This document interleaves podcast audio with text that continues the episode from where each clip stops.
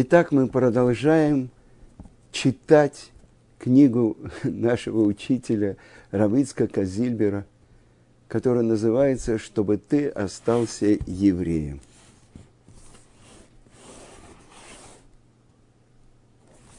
Итак, на прошлом уроке мы, скорее беседе, на прошлой беседе, мы читали отрывок, который Равицкак нашел в журнале «Наидыш» про своего пра, прадедушку, прадедушку.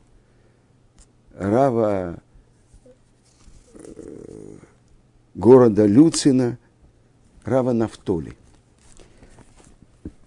И вот семейная хроника. После смерти Рав Нафтоли, раввином города Люцина, стал его старший сын, Рав Аарон Зелек Циуни.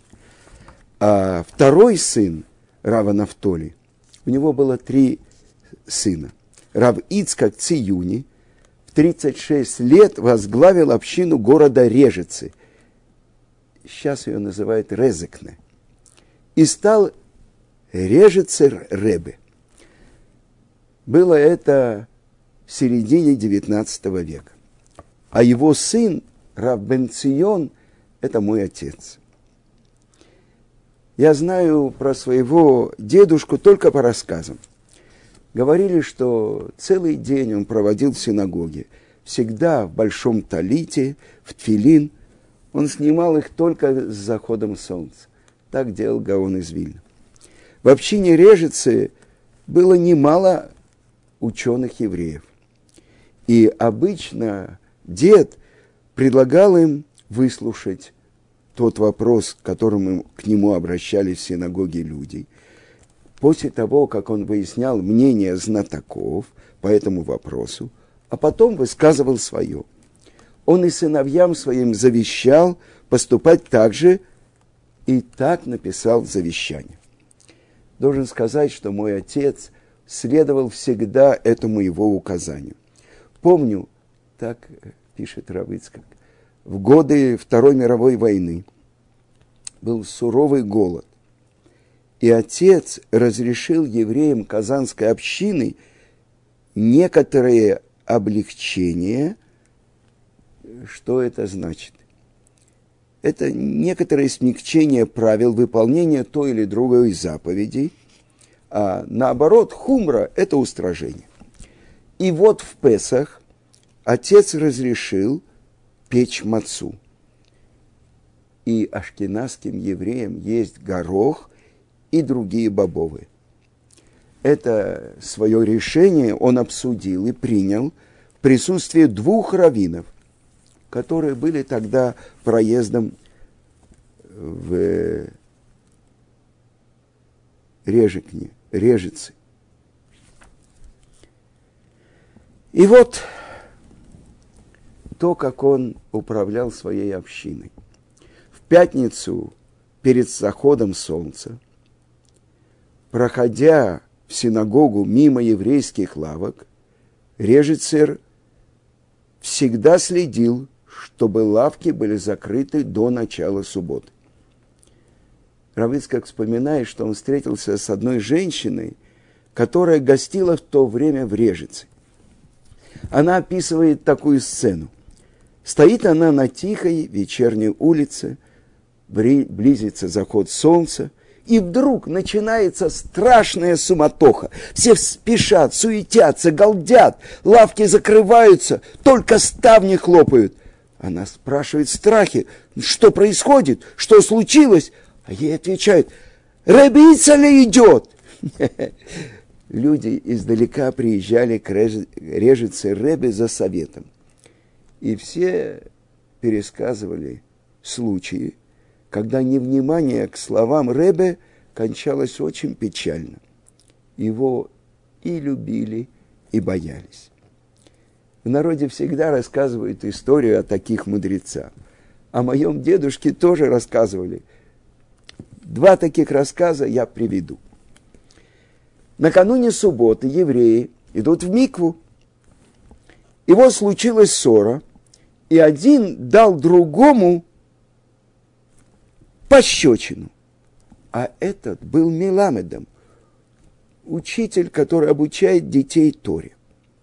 Ребе находился там, увидел это и воскликнул «Рахмонес, Иден, Иден, Рахмонес! Евреи, пожалейте, дайте ему сдачи, ну поскорее!» Но никто этого не сделал. В тот же вечер этот обидчик Миламеда подавился во время субботней трапезы и умер. Тогда евреи поняли, о чем просил Реби. Если бы этому человеку, который ударил Миламеда, тут же вернули пощечину, он бы избежал более сурового наказания. А вторая история про парикмахера. Она требует некоторого объяснения. Наш закон запрещает бриться опасной бритвой. То есть э, евреи, если они хотят снять бороду, они должны бриться особенной э, специальной машинкой. И все в городе придерживались этого правила. Но вот один еврей открыл в Режице парикмахерскую и стал брить опасным лезвием. Режице Ребе, Равыцкак, вызвал его к себе и предупредил. Слушай, дорогой, это запрет истории. Пожалуйста, делай как-то по-другому. Тот пообещал, но прошло некоторое время, и стало известно, что он продолжает брить евреев опасным лезвием. Потому что, конечно, лезвие бреет чище тогдашних машинок. И на это у него был спрос. Рэбе опять его вызвал и сказал, сын мой, ты же мне обещал. А парикмахер возражает, Рэбе, ну мне же нужно как-то зарабатывать на жизнь. Если я не буду так брить, что я буду есть? И тогда Рэбе сказал, а когда есть, что есть, что из того? И больше ничего не добавил. Вскоре у этого парикмахера обнаружилась злокачественная опухоль. Ему давали лучшую пищу, но есть он уже не мог. Евреи из э, Режицы рассказывали мне, что один из них, еще мальчиком, он любил следить за этим таинственным Рэбе. Однажды он видит Рэбе Ицеле, как всегда, в Талисе и в Твилин, идет по улице и вдруг сворачивает в узкий переулок между домами. Что-то там делает. Мальчик дождался, пока Рэбе уйдет, и заглянул в щель. Там лежала собака, а возле нее щенят. Ребе приносил ей еду. Как-то в Казани э, Равельцкая говорит, мне помнится улица Овражная, на которой мы тогда жили. К нашей соседке Гуревич приехала в гости ее мать. Я с ней разговорился и сказал, что отец мой родом из Режицы. Из Режицы, где был великий рэб Ицале, воскликнула она. О, он спас жизнь моей матери. И рассказала такую историю. Весенним утром ее мать, выстирав белье, пошла, как обычно, как тогда делали в то время, на реку, чтобы пополоскать белье. Когда она проходила мимо синагоги, оттуда выбежал служка и окликнул ее. Рэб Ицеле просит тебя подождать. Она стояла минут 15-20. Наконец-то вышел Шамаш и махнул рукой. Можешь идти. Женщина удивилась, зачем стояла, зачем ее задержали. Но когда она пришла на реку, то глазам своим не поверила. Обычно женщины вставали на такой мосток и там полоскали. Мостков не было и в помине было половодье, их снесли. Пока женщина ждала у синагоги 15 минут, в это время это и произошло. А если бы она, не дай Бог, стояла на мостках, чем бы это кончилось? Раб Ицеле был женат вторым браком на Хаве, дочери Рава Йоселя Креславера, который был великим мудрецом и большим каббалистом. В первом браке у него было несколько дочерей и сын Равдовид, а во втором три дочери и сын, который родился в 1885 году, когда дедушке было уже 60 лет. Вот этот сын, младший сын Раб Ицеля, и есть мой отец. Дедушка Раб Ицеля был первым учителем моего отца, Рава Бенциона. А затем отец учился в Ешиве Слободка. И у своего деда со стороны матери Рава Йоселя Креславера. Рав Ицеля умер в 1900 году в возрасте 75 лет. О последнем дне жизни Раб Эцеля, Ицеля моему отцу рассказал один еврей из Режицы. Рэба заболел – его лечили в Варшаве, но безуспешно. Он возвращался из Варшавы курьерским поездом. И хотя курьерский и скорый поезд, Рэб Ицелев в пути все время твердил, ну, Гихер, Гихер, Гихер, быстрее, быстрее. Поезд и впрямь прибыл на станцию раньше обычного времени. Рэбе успели принести домой, и он скончался в своей постели я вспоминаю одну историю, которую рассказывает э, один раввин про Равыцкака. Его попросили привести Равыцкака на свадьбу. И он пришел в семь вечера к нему домой. Равыцкак сказал, нет, сейчас я не могу, у меня урок в синагоге. Он пошел в синагогу, это в его районе, Санедрия Мурхевет – провел там урок, через час он вернулся. Этот э, раввин говорит, ну едем, как я могу ехать, посмотри, здесь же люди. И с одним он говорил на кухне, с одной женщиной в комнате, и так далее, уже около девяти часов вечера. Ну сейчас мы едем, как я могу ехать, меня ждет женщина в Гило, быстро. Они поехали в Гило. Где-то в районе десяти, когда они возвращались и должны были ехать. Равицкак все время ему говорил, ну, Гихер, Гихер, быстрее, быстрее. Э, в районе десяти они оказались на той хупе, который должен был провести Равицкак. Э, три часа его ждали и жених, и невеста, и гости. Так вот это Гихер, Гихер, быстро, быстро, это то, что он выучил от своего дедушки.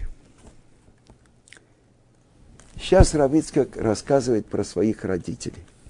Моя мать Лея Гитл родилась в Литве, в городе Рагува, Поневежской области. Ее отец Рав Мойша Мишел Шмуэль Шапира был очень большим еврейским мудрецом, автором многих книг. Мои родители поженились 2 Тамуза 1914 года новобрачные получили множество поздравительных телеграмм от великих раввинов того времени, в том числе от Орса Меха, от Мейра Симка из Двинска. И кажется, Равыцкак никогда не говорил точно, кажется, от Хофицкайма. Э, так как они знали и Э, отца невесты и, скорее всего, знали про великого мудреца, отца Рав Ицкака, Раббенциона Зильбера. После женитьбы отец преподавал в Режецком отделении Ишива Слободка. Вы понимаете, что преподавать в Ешиве нужно быть великим мудрецом. Ну вот началась Первая мировая война – удивительная вещь. Настоящая фамилия Рав Ицкака Циюни. Но вот его отец чтобы его не призвали в царскую армию в 14 году, он находит какой-то документ, и вместо Циюни становится Зильбер. Равыцкак рассказывает, что когда он приехал в Израиль, он подумал, что, может быть, стоит вернуть его настоящую фамилию – Циюни. А потом подумал, что люди, с которыми я был знаком в Казани, в Ташкенте, в России, знают меня как Зильбера и не смогут найти под другой фамилией. И я оставил фамилию Зильбер. Живя в Режете, отец поддерживал близкое знакомство с великим Равом Мейерсимхой Акоином, раввином Двинска. Э, вы знаете, для нас скорее это привычно Даугавпилс. Так э, великий Орсамех, он составил книгу Меше Хохма. И отца Рав Ицкака он называл Майнкинд, мой сынок. И вот в самом начале войны они ненадолго оказались вместе. Я думаю, что это произошло в Режице, но я точно не знаю. И туда же приехал мой дед, Равмойша Шмуэль Шапира. Кончалась утренняя молитва, синагога опустела, а они сидели втроем. Автор Орсамеха. Его так и называли по названию книги. Мой дед, Мойша Мишел Шмуэль Шапира, и мой отец. И учили Талмуд с утра до полудня, забыв про еду. Также поступал мой отец и в Казани, когда сразу после утренней молитвы садился учиться. Э, имя Орсамеха, Мер Симхи, Рава Мер Симхи, я слышал в доме с самого детства. Но историю, которую я сейчас приведу, мне рассказал очевидец, мой сосед Давид Киль. И эту историю я уже услышал в Израиле. А потом я прочел это в книге, который составил первый руководитель Мосада, израильской внешней разведки, Исер Арель. И эта его книга называется «Безопасность и демократия». Так что у этого события, как минимум, есть два свидетеля. А в Торе написано «Альпиштей дим якум давар». На основании двух свидетелей встанет эта вещь а в дни, о которых говорится, Исер Арель, будущий глава израильской разведки, был подростком. И вот то, что он пишет в своей книге воспоминаний. В тот год случилось так, что в Верховье Двины неожиданно и раньше обычного времени началось таяние льда и снега.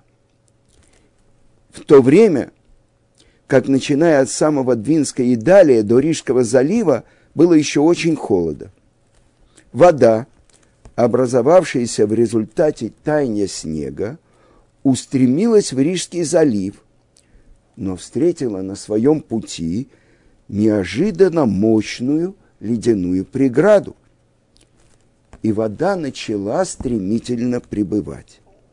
Бушующая река и огромные глыбы льда – причиняли по своему пути страшные, ужасные разрушения.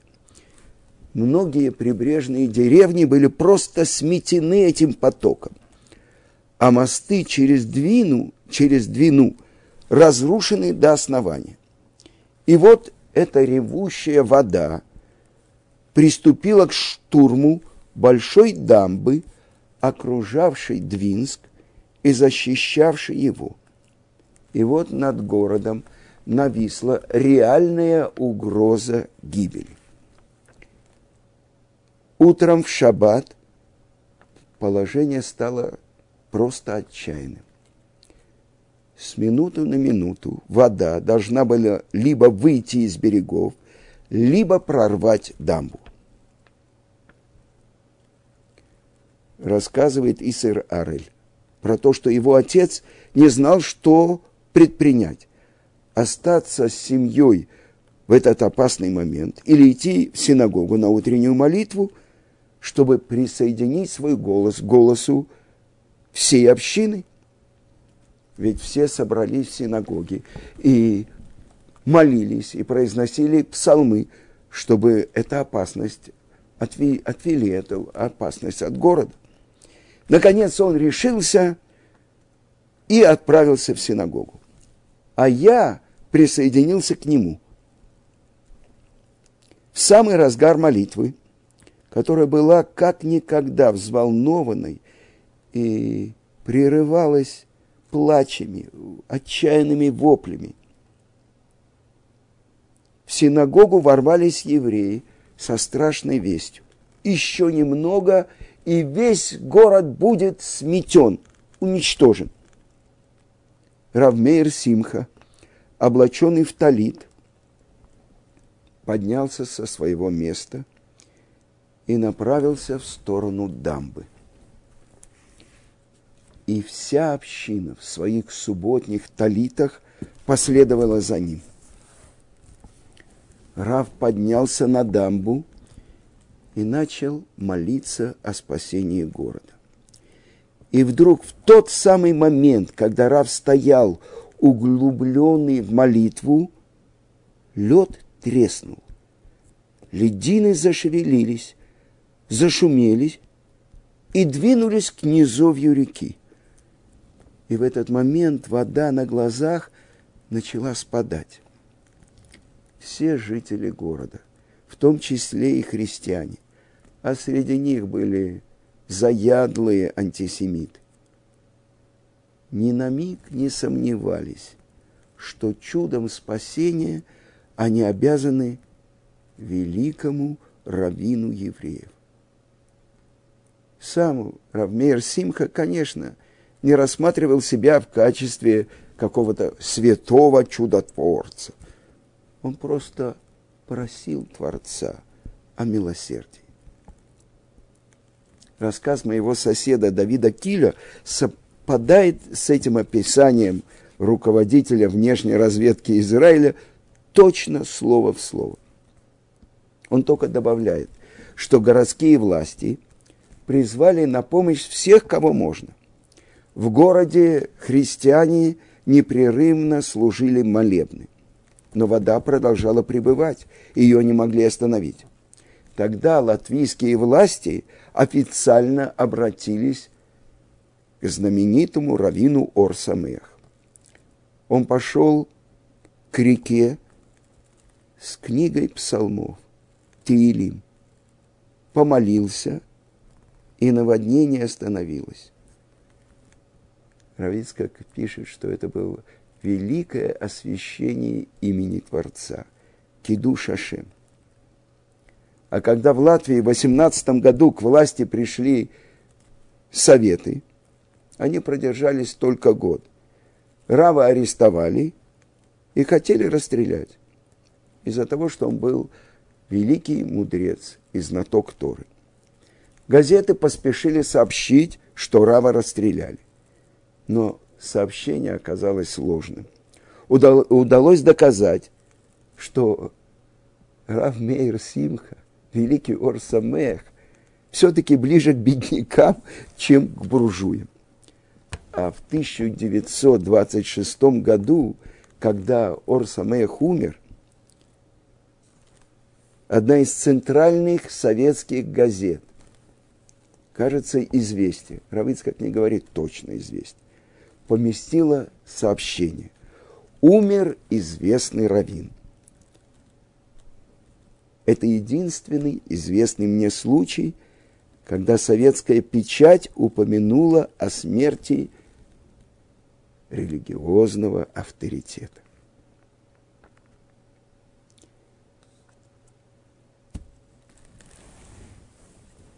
Вы знаете, я думал, почему такой успех этой книги?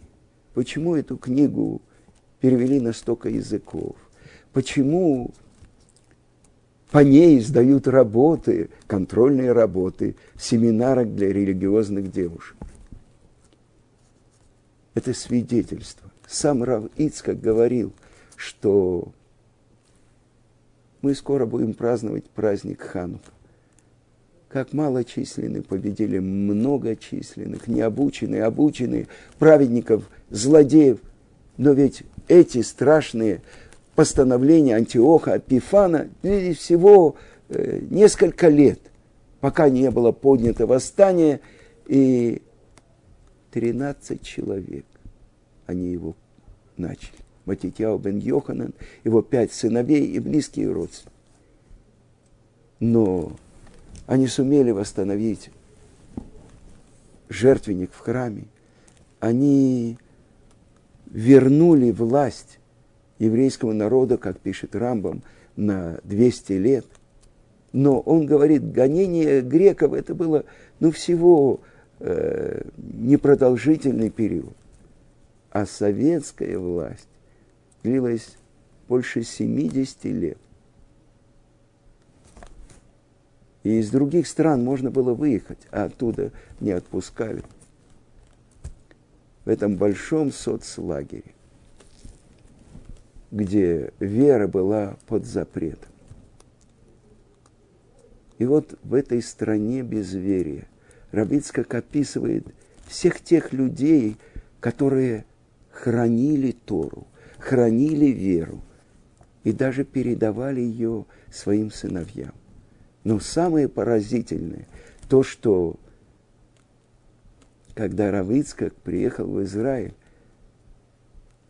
поразило великих мудрецов поколения, что он не только сохранил веру, но он еще передал знание Торы своим детям. Его сын, когда пришел на экзамен в Ешиву Мир, Раббен Цион, он знал наизусть несколько седеров, то есть э, седер Низикин, седер Нашим. И когда Рав спросил, учил ли он такую, такую, такой трактат, он сказал, нет, не учил. У них не было просто этого Талмуда. И он увидел, что Равхайм Шмулевич заплакал. И он понял, что его не принимают в Ешиву из-за того, что он не знает этого трактата. И он сказал, я подготовлю, я возьму, э, чтобы мне устроили еще экзамен.